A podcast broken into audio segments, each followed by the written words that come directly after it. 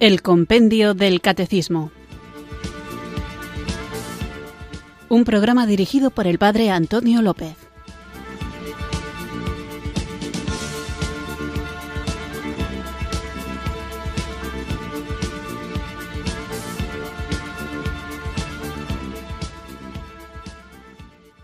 Muy buenas tardes, queridos oyentes de Radio María. Recibido un cariñoso saludo desde Irurzun, en Navarra, quienes sintonizáis una tarde más esta radio que cambia vidas, esta emisora de la Virgen, Radio María, para escuchar el programa El Compendio del Catecismo, nuestro espacio diario de formación católica en el que tratamos de conocer la fe que queremos vivir, compartir y defender. Conocer, vivir, compartir y defender estas cuatro cosas son fundamentales y se necesitan la una a la otra o unas son consecuencia de las otras.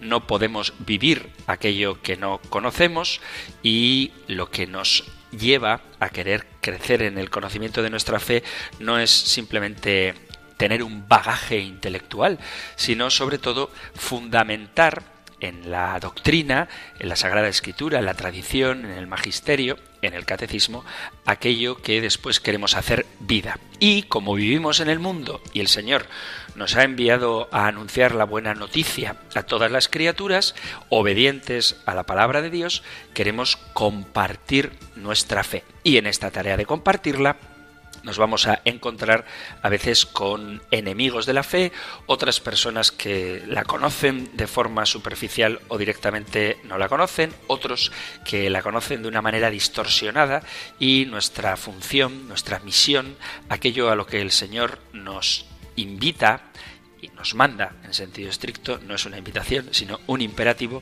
es que difundamos la fe y por tanto sepamos defenderla para mantener la pureza de lo que nos ha sido dado, la revelación que ha sido dada en la única iglesia fundada por Jesucristo, que es la Iglesia Católica, a la que debemos sentirnos pertenecientes a ella de una manera activa, no meramente como receptores de lo que se nos da, sino también como generosos dispensadores del don que nosotros mismos hemos recibido. Y por eso es importante estar bien formados para saber dar respuesta, saber dar razón de nuestra esperanza, como dice San Pedro, a todo aquel que nos la pida.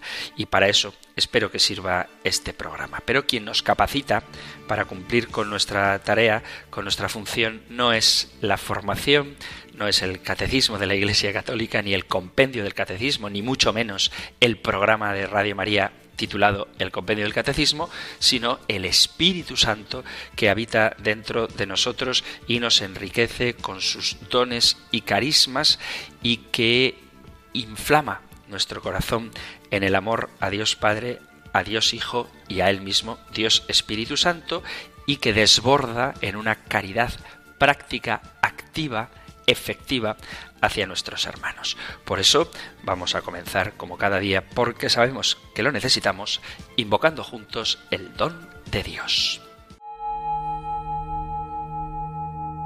Ven Espíritu, ven Espíritu,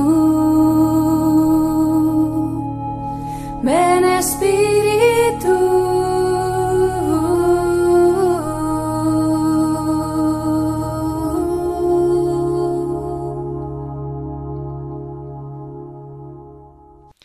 Espíritu Santo, toma mis manos, que buscan poseer, dominar, que se cierran egoístas, que se aferran a los ídolos. Tómalas, Espíritu, y conviértelas en caricia, servicio, sanación. Extendidas en ofrenda, abiertas para dar, elevadas para adorar, como las manos de Cristo. Espíritu, toma mis piernas a veces paralizadas, otras veces en camino hacia el mal, trepando hacia el poder y la gloria vana, o dando vueltas y vueltas incapaces de avanzar. Conviértelas en valentía, en marcha decidida, en camino hacia el otro, en búsqueda, como las piernas de Cristo. Espíritu, toma mi corazón que se deja engañar y atrapar por tantos afectos torcidos, que se asfixia entre tantos deseos que lo dejan vacío y ansioso, que se endurece para que no le quiten nada, que se llena de criterios mundanos, que se vuelve negativo, duro, calculador. Tómalo, Espíritu Santo, y conviértelo en ternura, en compasión, en libertad. Hazlo hambriento de Cristo, sediento de su amor y capaz de amar como Él al más pequeño, al más simple, al más pobre. Ven Espíritu, ven Espíritu, ven Espíritu.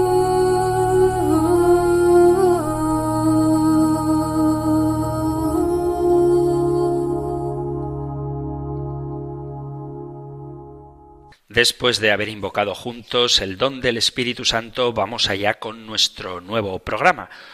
Os recuerdo el contexto de las preguntas que estamos tratando en estos últimos días y son los siete sacramentos de la Iglesia. Después de haber hablado de los sacramentos en general, dedicábamos varios programas a cada uno de ellos, dividiéndolos en los sacramentos de la iniciación cristiana, los sacramentos de sanación y los sacramentos al servicio de la comunión y de la misión, y después de haber tratado el último de los sacramentos que en esta estructura pedagógica habíamos ido viendo, el sacramento del matrimonio, en concreto terminábamos hablando no sólo del sacramento del matrimonio, sino de la familia como iglesia doméstica, comenzábamos un nuevo apartado sobre otras celebraciones litúrgicas y en concreto sobre los sacramentales. Hablábamos de qué son los sacramentales y después nos centrábamos en los exorcismos como sacramental. Continuamos ahora con otra forma sacramental, de sacramentales, no de sacramentos, ya vimos la diferencia que hay entre unos y otros, y lo que trataremos hoy lo tenéis en el Catecismo Mayor en los puntos 1674 al 1676 y en el 1679. Nosotros escuchamos ahora la pregunta 353 del compendio del Catecismo. Número 353. ¿Qué formas de piedad popular acompañan la vida sacramental de la Iglesia? El sentido religioso del pueblo cristiano ha encontrado en todo tiempo su expresión en formas variadas de piedad que acompañan la vida sacramental de la Iglesia, como son la veneración de las reliquias, las visitas a santuarios, las peregrinaciones, las procesiones, el Via Crucis y el Rosario, la Iglesia, a la luz de la fe, ilumina y favorece las formas auténticas de piedad popular. Hoy vamos a hablar de la religiosidad popular, algo que forma parte de la vida cotidiana de los cristianos. ¿Qué entendemos por religiosidad popular. Es el conjunto de hondas creencias selladas por Dios de las actitudes básicas que de esas convicciones derivan y de las expresiones que las manifiestan. Dicho de otra manera, la religiosidad popular es la inserción de la religión en el contexto cultural de un pueblo determinado. La religiosidad popular podríamos decir que es la expresión más característica de nuestra fe católica o del catolicismo popular. Este catolicismo popular ha desempeñado un gran papel en todos los avatares y encrucijadas de la historia. El cristianismo, a través de su institucionalización, ha acompañado siempre el nacimiento y crecimiento de nuestra cultura y ha estado presente con todo lo que eso conlleva en los grandes conflictos de los procesos históricos. No podemos olvidar que al menos nuestra cultura española, europea y América Latina también, por la herencia que de España ha recibido, ha influido no sólo en la religión, sino en toda la historia. Dicho de otra manera, la religión implica connotaciones que modifican la forma de relacionarse los pueblos con su entorno. Hay muchas cosas del ámbito sociocultural que no se pueden entender sin el catolicismo. Por eso es un drama y no es mi intención hablar de esto ahora, aunque sería muy interesante poder hacerlo, pero es un drama que se ignoren las raíces cristianas de nuestra cultura. La religiosidad popular es un fenómeno social y religioso y cultural y tiene su explicación sociológica en los procesos de inculturación e institucionalización propios de toda religión universal, es decir, de la Iglesia Católica.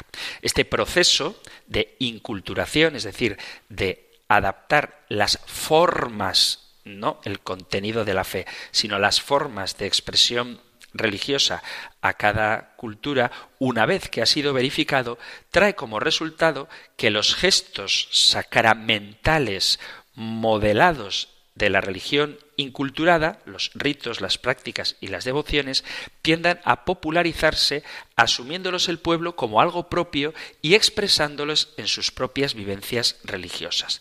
Todo esto es lo que podríamos llamar religiosidad popular o catolicismo popular o piedad popular. Antes decía que no se puede entender nuestra cultura sin una religiosidad popular. Y esto es confirmado porque se habla de una forma de marcar del alma del pueblo por la religiosidad popular que ha marcado la identidad histórica y su origen cultural tanto en España como en Latinoamérica tenemos una forma propia de vivir nuestra unión con Dios, lo mismo que la tienen todas las culturas. Es decir, la religiosidad popular no se vive igual aquí que se vive en África, porque la inculturación de la religión se adapta a las formas sociales propias del lugar donde se evangeliza. Por eso, en una sola fe, en una sola fe, la manera de expresar esa fe puede ser muy variada. Esta religiosidad popular es vivida especialmente por la gente sencilla y abarca a todos los sectores sociales. De alguna manera, aúna a todos los hombres que comparten la misma fe en un solo Señor, incluso en este clima a veces de crispación y enfrentamiento político, donde en muchos pueblos, en otros ya ni siquiera eso, pero en muchos pueblos personas de distinta ideología se aproximan en una misma fe para celebrar una misma devoción. Pienso, por ejemplo, en las fiestas populares. Esta unidad tiene diversidades múltiples según los grupos sociales étnicos y generacionales de quien vive la relación con la Iglesia. La Iglesia de Jesús, que peregrina en el mundo, está llamada siempre, constantemente, por el Espíritu Santo a una mayor conversión. La voz del Espíritu Santo llama hoy a ser cada vez más Iglesia de todos, también de los sencillos, y tiene la misión, el deber de anunciar y hacer que nazca en todas las personas el deseo de conocer a Cristo, de expresar su amor a Él con libertad, pero con orden, y de ser testimonio de esta bondad del Padre expresada en Cristo Jesús y que el Espíritu Santo sigue enriqueciendo con su presencia en la Iglesia. La religiosidad popular es un cúmulo de valores que responde con sabiduría cristiana a los grandes interrogantes de la existencia. Y es así como la sabiduría popular católica conlleva creadoramente lo humano y lo divino, la divinidad y la humanidad, igual que el misterio de la encarnación, y de una manera particular, me atrevería a decir, con la devoción a la Virgen María. La comunión y la institución, la persona individual y la comunidad, todo esto queda marcado de una manera muy hermosa en la religiosidad popular. La sabiduría popular es un principio de discernimiento, es el sensum fidelium, un instinto evangélico por el que se capta espontáneamente cuando se sirve a la Iglesia, al Evangelio, cuando se hace Iglesia en el Evangelio y cuando se están buscando otros intereses. La Iglesia, no lo olvidemos, nace del pueblo, es una congregación de fieles que responden voluntariamente a la llamada de Dios. Podemos, por lo tanto, decir que existe una iglesia popular que nace y crece en el pueblo sencillo, en la gente humilde, pero que también abarca sectores sociales mucho más amplios. La religiosidad tiene la capacidad de congregar multitudes, cumpliendo así con ese imperativo de universalidad, porque el mensaje del Evangelio está destinado a todo el pueblo de Dios, a todos los cristianos. La Iglesia logra así esa amplitud universal al reunir a la muchedumbre en los santuarios y en las fiestas populares. Y es entonces cuando el Evangelio tiene la oportunidad de llegar a las masas, aunque esta posibilidad no sea siempre del todo bien aprovechada. Hemos comentado muchas veces y muy insistentemente que la cumbre, el culmen de la vida de la Iglesia es la liturgia y que la fuente de donde emana toda su fuerza es la liturgia. Pero eso no significa que se puedan olvidar otras formas de piedad del pueblo cristiano y la aportación que hace para vivir eficazmente unidos a Cristo en la Iglesia. Hay muchos cristianos que han sentido la llamada del Espíritu a la conversión, al compromiso, a la práctica en la piedad popular, que es una mediación concreta en una medida determinada, dirigida sobre todo a las personas más sencillas. Y todos debemos sentirnos así sencillos, aunque algunos estudien teología.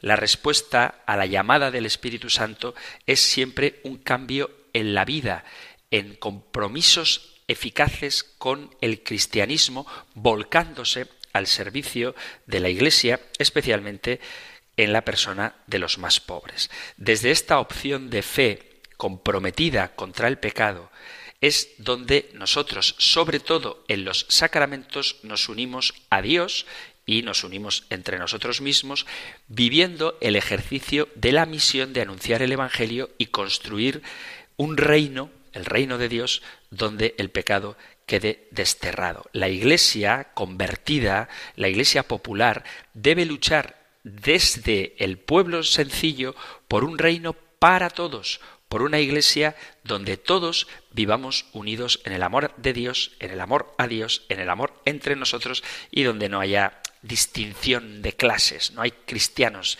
de primera categoría y de segunda. Somos todos, cada uno, desde nuestra específica vocación, llamados por el mismo Espíritu, convocados a la misma comunión con Dios y sostenidos por la misma gracia.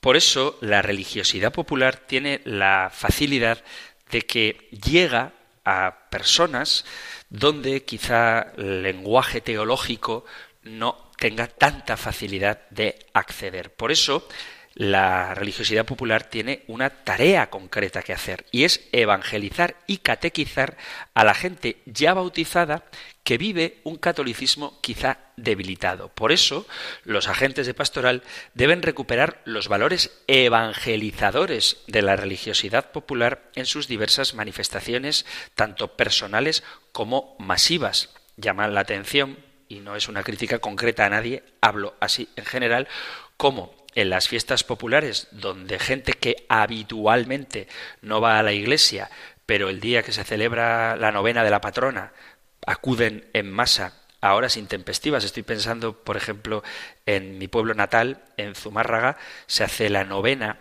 a la Virgen de la Antigua y es una misa que se celebra, si no me falla la memoria, a las seis de la mañana y va muchísima gente, gente que de normal no acude los domingos a misa la novena de la antigua no se la pierden. Y por eso es bueno que los predicadores, los sacerdotes, aprovechen esos encuentros multitudinarios para hacer una genuina proclamación del Evangelio. No digo que no lo hagan, ¿eh? pero pienso que puede ocurrir que en otros lugares donde la gente va en abundancia a la celebración de una fiesta popular, el sermón sea una especie de poesía vacía en vez de una auténtica proclamación de la verdad que nos salva, que es Jesucristo, de la necesaria conversión, del compromiso que la vida cristiana implica. Por eso, la tarea de la religiosidad popular es evangelizar y catequizar a los ya bautizados que a lo mejor viven un poco tibiamente su fe. Además, la religiosidad popular debe dinamizar los movimientos apostólicos, las parroquias, las comunidades eclesiales y la Iglesia toda para que sean fermento y masa de la Iglesia. Para lograrlo es necesario crear estructuras de pertenencia a la Iglesia tales como la propia familia, que es Iglesia doméstica, célula fundamental, porque nadie se siente bien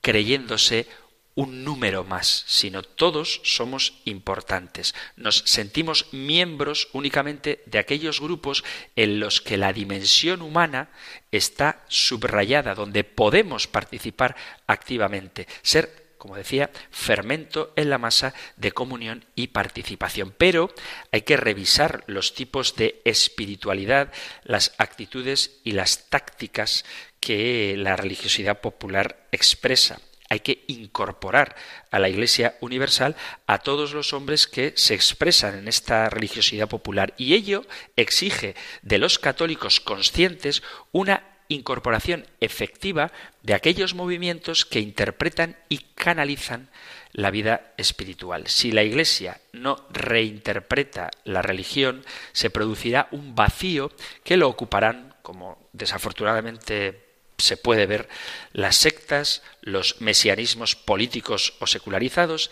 o el consumismo que produce hastío, indiferencia o un modo disfrazado de fe cristiana, pero un modo de paganismo. Por eso es bueno desarrollar una mística al servicio evangelizador de la religiosidad popular, asumir el espíritu del pueblo purificarlo, aquilatarlo y encarnarlo y participar en esas convocaciones de manifestaciones populares para hacer que recuperen, en caso de haberlo perdido, su genuina identidad. Y también es muy importante favorecer la relación entre liturgia y religiosidad popular.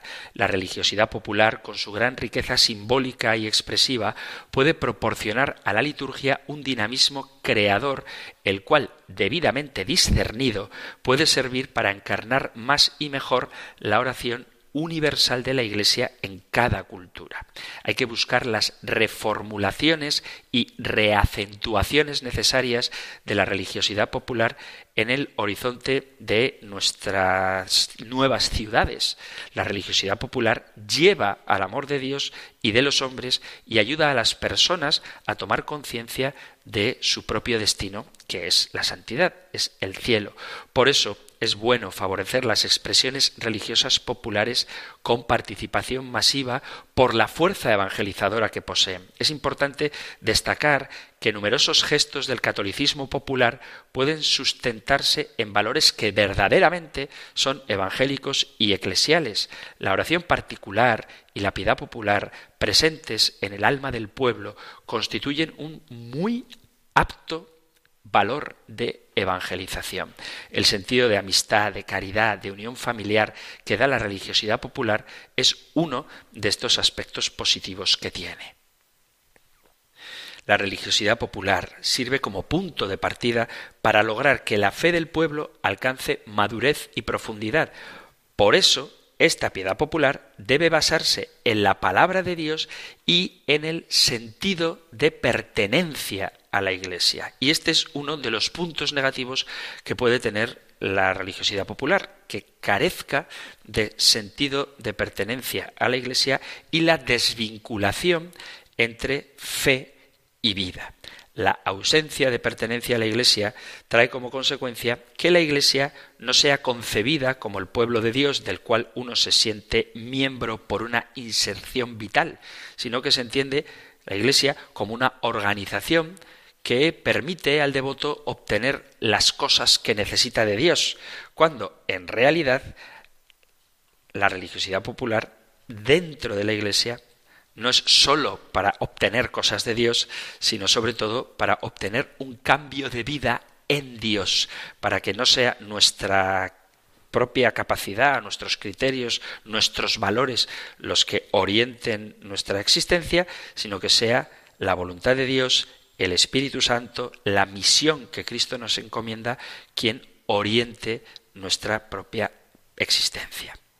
Las expresiones de fe y nuestra propia cultura está marcada por esta religiosidad popular. Es muy famosa la Semana Santa en Andalucía o en Castilla, qué decir de la peregrinación a Santiago de Compostela, el Camino del Rocío, los santuarios marianos, otras tradiciones, otras romerías, forman parte del modo de ser cristiano de nuestro pueblo. Hay que recordar que la fe llegó a nosotros en el primer siglo y muy pronto se encarnó en los pueblos que habitaban la península e ibérica e impregnaron desde entonces la cultura que se vive en cada momento. Como ha ocurrido en otros lugares, la fe se mezcla con las formas de vida a donde es anunciado el Evangelio, con costumbres ancestrales, con un calendario agrícola, con la idiosincrasia popular, que dará lugar a una cultura propia en la que la expresión festiva de la religión es un elemento más. Cuando la fe se encarna en una cultura popular, surge una religiosidad que tiene una forma propia y unas expresiones impulsadas por el pueblo que la acoge y el contexto en que se viven. Los ejercicios de piedad en torno a las fiestas litúrgicas o a las celebraciones marianas o de los santos del pueblo tiene como objetivo acercar al pueblo cristiano al conocimiento de Dios y a su adoración la religiosidad popular pone en relación las expresiones populares de la fe y los misterios centrales de la vida cristiana. De las prácticas de piedad, romerías, peregrinaciones, cofradías o procesiones, se lleva a contemplar y adorar el misterio de la redención, la presencia de Cristo en la Eucaristía, la veneración de la Madre de Dios. Y en toda España hay cientos de celebraciones religiosas que han sido declaradas de interés nacional o incluso internacional. Aunque en algún tiempo la piedad popular fue mirada con desconfianza, ha sido objeto de revalorización después del Concilio Vaticano II.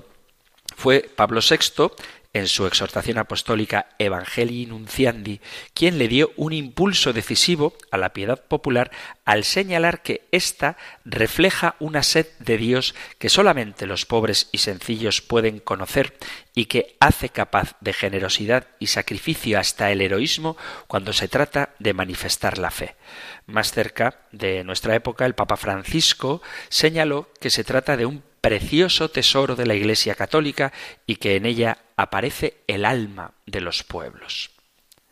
En torno a la Semana Santa, en cada lugar de España hay una tradición distinta, por ejemplo, las saetas de las procesiones de Sevilla, la austeridad y el silencio de las procesiones de Zamora, la danza de la mort, la rompida de la hora en Calanda, la tamborrada de Ellín, la bajada del ángel de Aranda de Duero, en Tudela, miles de tradiciones. En cada lugar una tradición, una expresión propia de religiosidad, una manifestación viva de la fe. Y junto a las tradiciones que van unidas a las celebraciones de la Iglesia, la devoción a María y a los santos llenaron España de imágenes y lugares de culto en torno a los cuales surgieron primero ermitas, luego santuarios y basílicas con sus correspondientes peregrinaciones.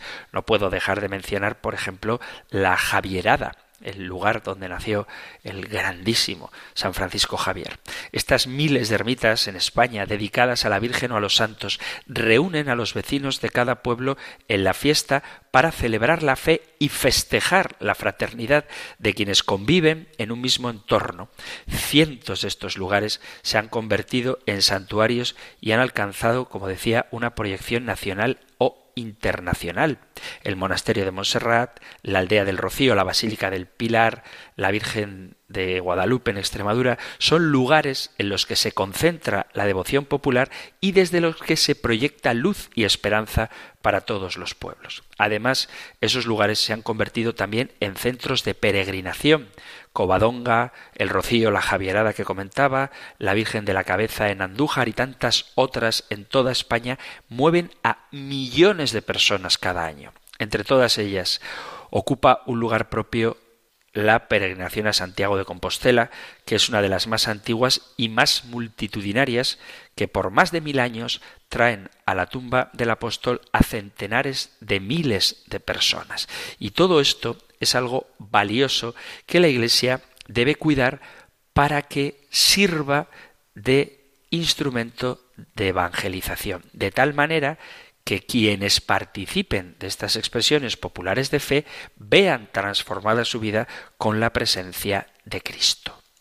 Vamos a hacer ahora una breve pausa musical y continuamos hablando de la religiosidad popular y me gustaría dedicar al menos parte del tiempo que queda a vivir esta religiosidad popular de una manera madura, que realmente comprometa, como estoy diciendo, nuestra vida con la fe que de esa manera tan espontánea y tan inculturada se expresa en las diversas fiestas y manifestaciones populares.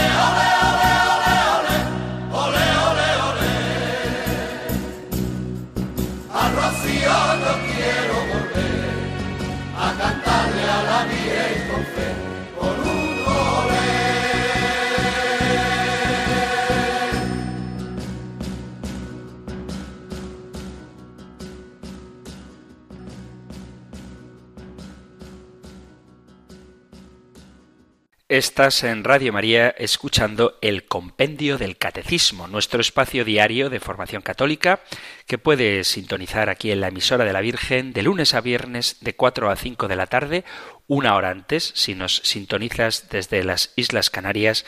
Y hoy estamos tratando la pregunta 353. ¿Qué formas de piedad popular acompañan la vida sacramental de la Iglesia? No me he podido resistir a poner esta canción que forma parte de nuestro bagaje cultural, el canto mariano, la salve rociera, donde no me digáis que no es bonito decir olé a nuestra Madre del Cielo. Si bien, aunque con esto me gane algunos enemigos, debo decir que aunque la letra de la canción es preciosa, tiene un pequeño matiz que me parecería inadecuado en un contexto de formación, de teología, porque en sentido estricto no es correcto, pero que en la expresión popular de cariño, de veneración a la Virgen, se puede aceptar por más que en sentido estricto no sea correcto. Me refiero a cuando la canción dice Salve Señora, todo el pueblo te adora. Bueno, nosotros los católicos no adoramos a la Virgen María, solamente adoramos a Dios, Padre, Hijo y Espíritu Santo, sino que a María le veneramos con una veneración de hiperdulia, de esto ya hablamos en su momento, pero que en una expresión popular de fe no queda mal, por más que, insisto, no sea correcto que decimos esto que decimos de que el pueblo adora a María. Nosotros adoramos al único Dios. Perdón por la corrección a la salve rociera, pero me parece que tenemos que decir las cosas como son, por más que a alguno quizá no le guste mi opinión, pero no es mi opinión.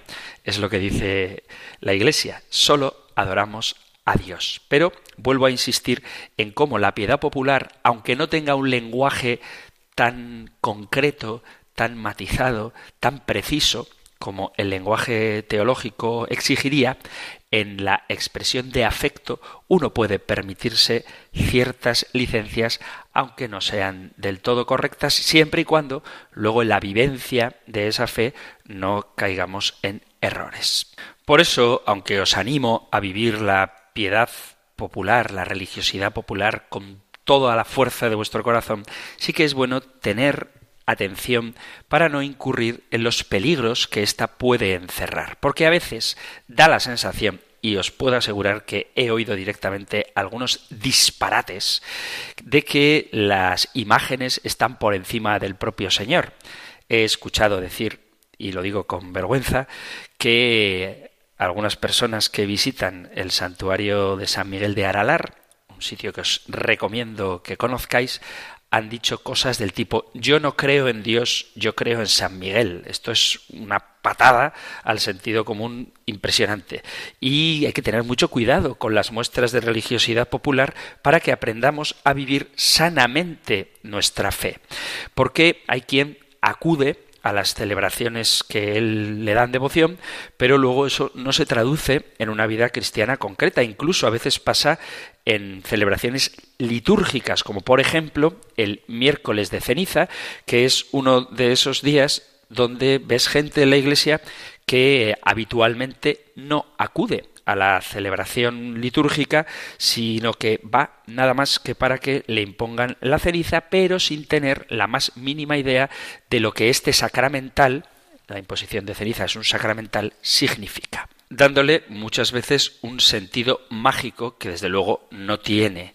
Además, el miércoles de ceniza, por ejemplo, no es un día de precepto y no tiene ningún poder traer la marca de la ceniza en la cabeza, si no es como una manifestación de la fe que tenemos y un signo de conversión y preparación para la Pascua del Señor. Entonces, la pregunta que podríamos hacernos es cuánta gente de la que acude a recibir la ceniza va a seguir yendo a misa todos los domingos, va a procurar vivir una cuaresma con deseo de conversión y va a recibir los sacramentos de manera especial el sacramento de la penitencia, que ese sí es un sacramento, no un sacramental, y después bien preparado la Eucaristía. Por ejemplo, hay mucha gente que utiliza imágenes mal informadas y peor evangelizadas, depositando mayor confianza en un santito, en una imagen, en una estampita, en una medallita, que en el mismísimo sacramento de la Eucaristía, donde realmente está Cristo. ¿Cuántas veces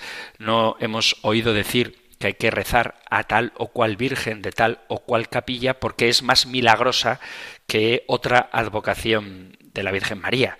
La Virgen es la Virgen y es igual de milagrosa la del Pilar que la Inmaculada que la de Guadalupe. Por lo tanto, hay que tener cuidado con estas cosas y hacer caso a lo que el propio Catecismo de la Iglesia y el Concilio Vaticano II nos dice.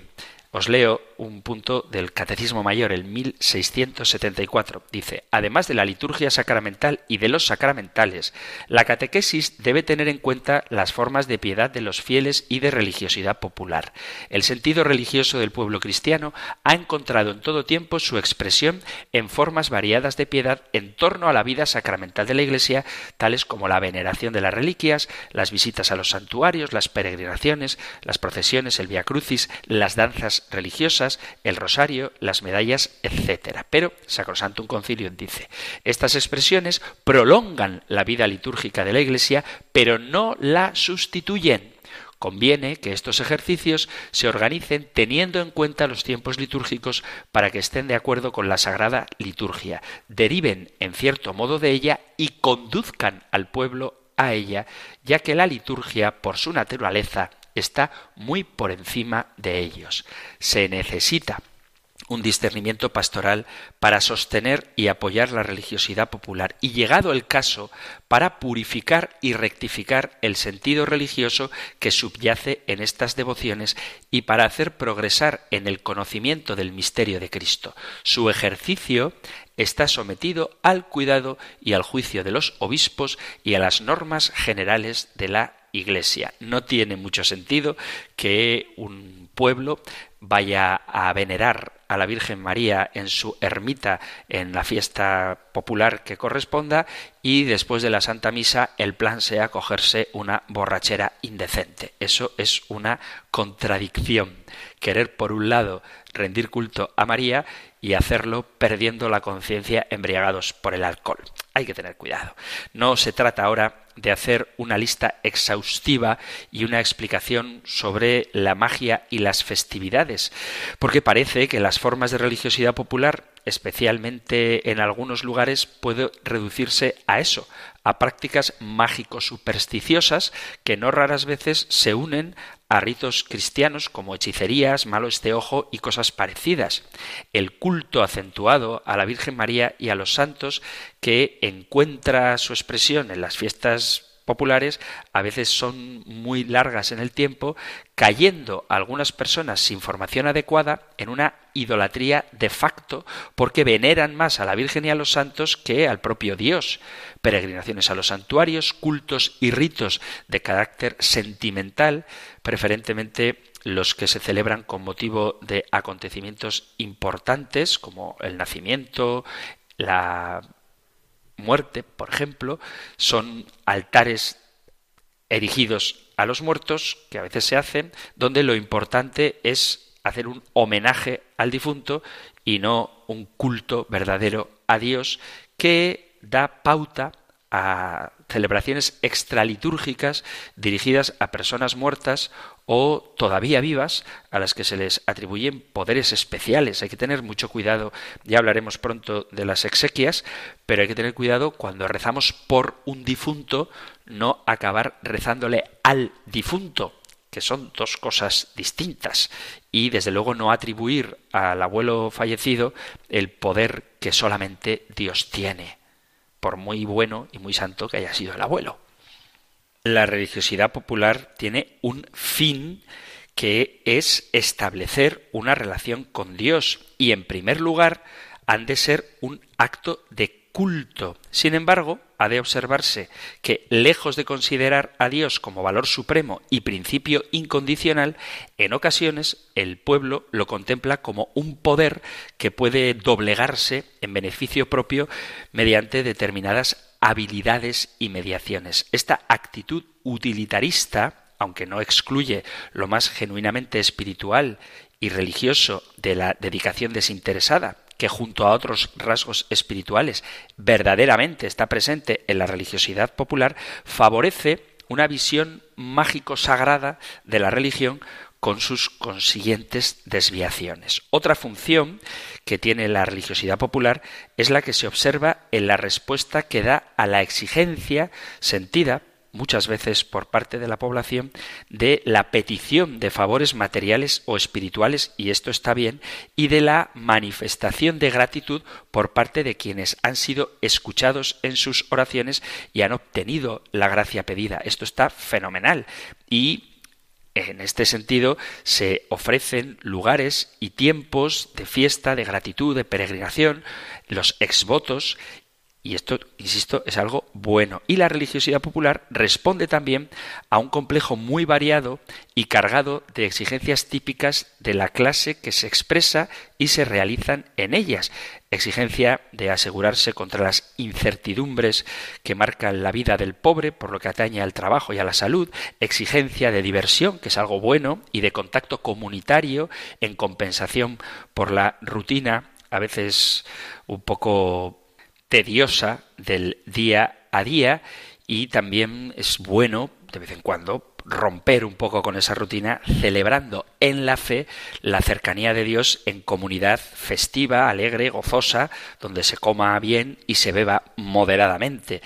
La religiosidad popular también rompe a veces con esa barrera que separa las distintas clases sociales de tal forma que ante la devoción a la Virgen en una romería, en una peregrinación, están juntos todos los cristianos, sean de la clase social que sean, y esto también es algo muy positivo. La religiosidad popular, que se expresa de formas diversas y diferenciadas, tiene como fuente, cuando es auténtica, la fe, y debe ser, por tanto, apreciada y favorecida.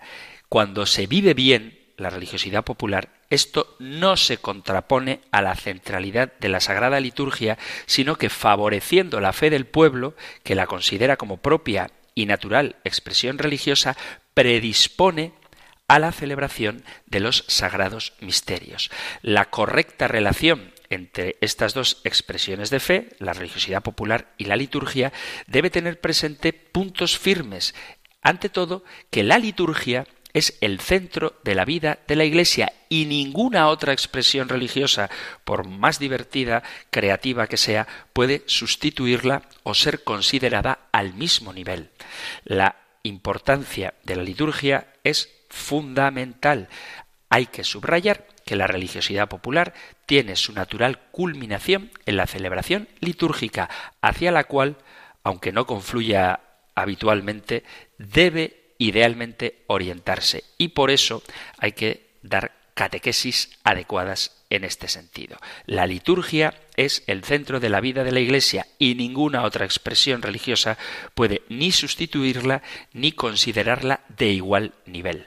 La expresión de la religiosidad popular aparece a veces contaminada por elementos que no son coherentes con la doctrina católica. En estos casos, estas manifestaciones religiosas populares no deben ser eliminadas, pero sí purificadas con pedagogía, con prudencia y paciencia, por medio de contacto con los responsables de quienes organizan estas actividades, con una catequesis atenta y respetuosa, para que las incongruencias sean eliminadas de la mejor manera posible.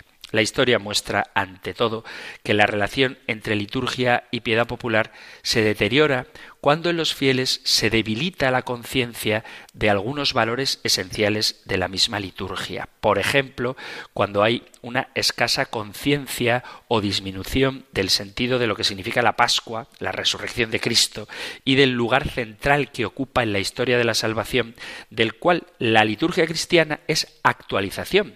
Donde esto sucede, los fieles orientan su piedad casi de manera inevitable sin tener en cuenta la jerarquía de verdades hacia otros episodios salvíficos de la vida de Cristo o hacia la Virgen Santísima, los ángeles y los santos. Y es muy bueno tener devoción a la Virgen, es un camino rapidísimo para acceder a Cristo, es un estímulo y una ayuda la intercesión de los ángeles y de los santos, pero esto nunca debe opacar, no debe oscurecer ni eclipsar la verdad de que nuestra fe se sostiene en el misterio pascual, pasión, muerte y resurrección de Cristo. A veces ocurre también que se pierde el sentido del sacerdocio universal en virtud de la cual los fieles están habilitados para ofrecer sacrificios agradables a Dios por medio de Jesucristo. Hemos hablado mucho del sacerdocio común de los fieles, pero esto exige una participación plena, según su propia condición, en el culto de la Iglesia. Cuando se debilita este sentido del sacerdocio universal, esto viene acompañado con frecuencia por el fenómeno de una liturgia llevada por clérigos, incluso en las partes que no son propias de los ministros sagrados, y da lugar a que a veces los fieles hagan ejercicios de piedad en los que ellos, los propios fieles, sin valorar el sacerdocio ministerial, se convierten en los protagonistas y tampoco se trata de eso. El desconocimiento del lenguaje propio de la liturgia, los signos, los símbolos, los gestos rituales son también un problema en la celebración de la piedad popular porque los fieles pierden en gran medida el sentido de la celebración y esto puede producir sentirse extraños luego en la celebración litúrgica.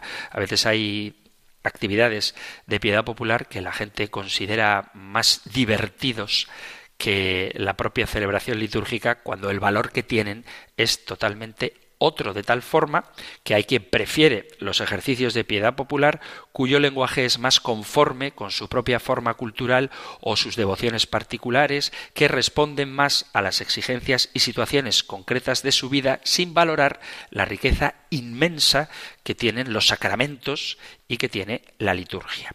Por religión del pueblo, religiosidad popular, piedad popular, entendemos el conjunto de hondas creencias selladas por Dios, de las actitudes básicas que de estas convicciones derivan y las expresiones que la manifiestan. Se trata de la forma o la existencia cultural que la religión adopta en un pueblo determinado.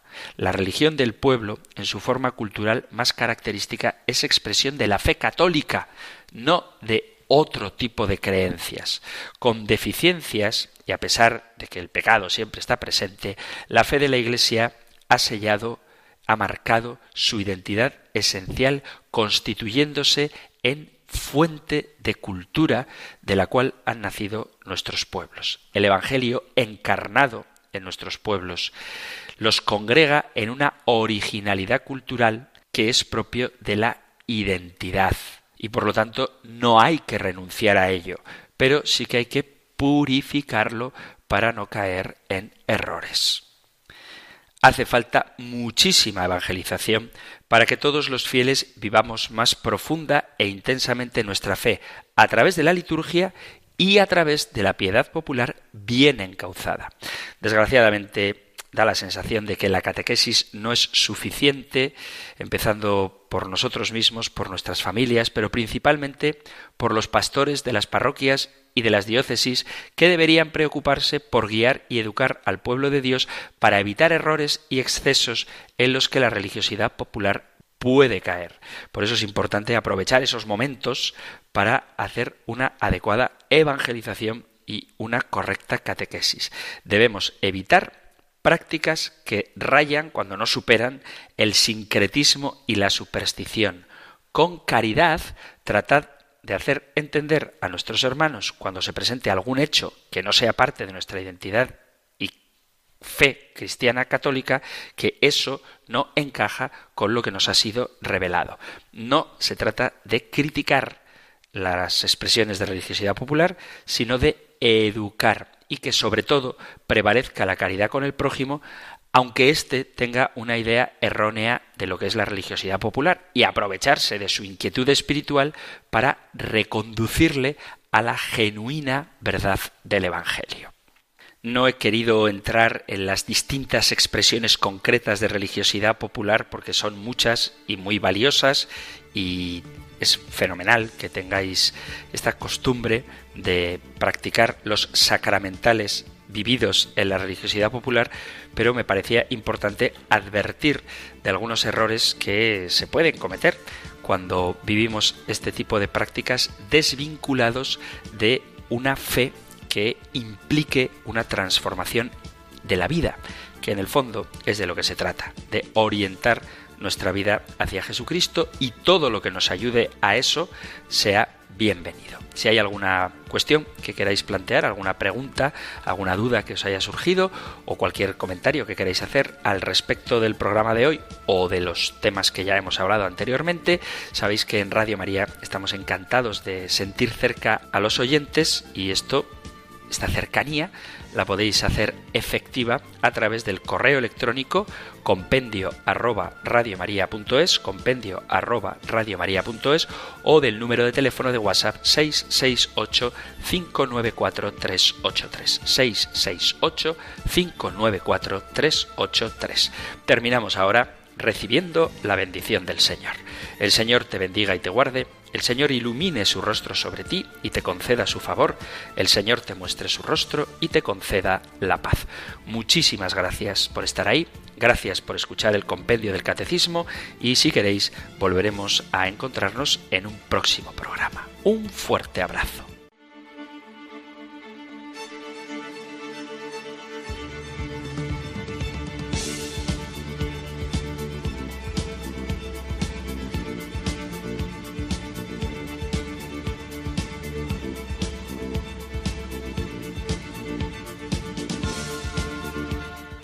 El Compendio del Catecismo. Un programa dirigido por el Padre Antonio López.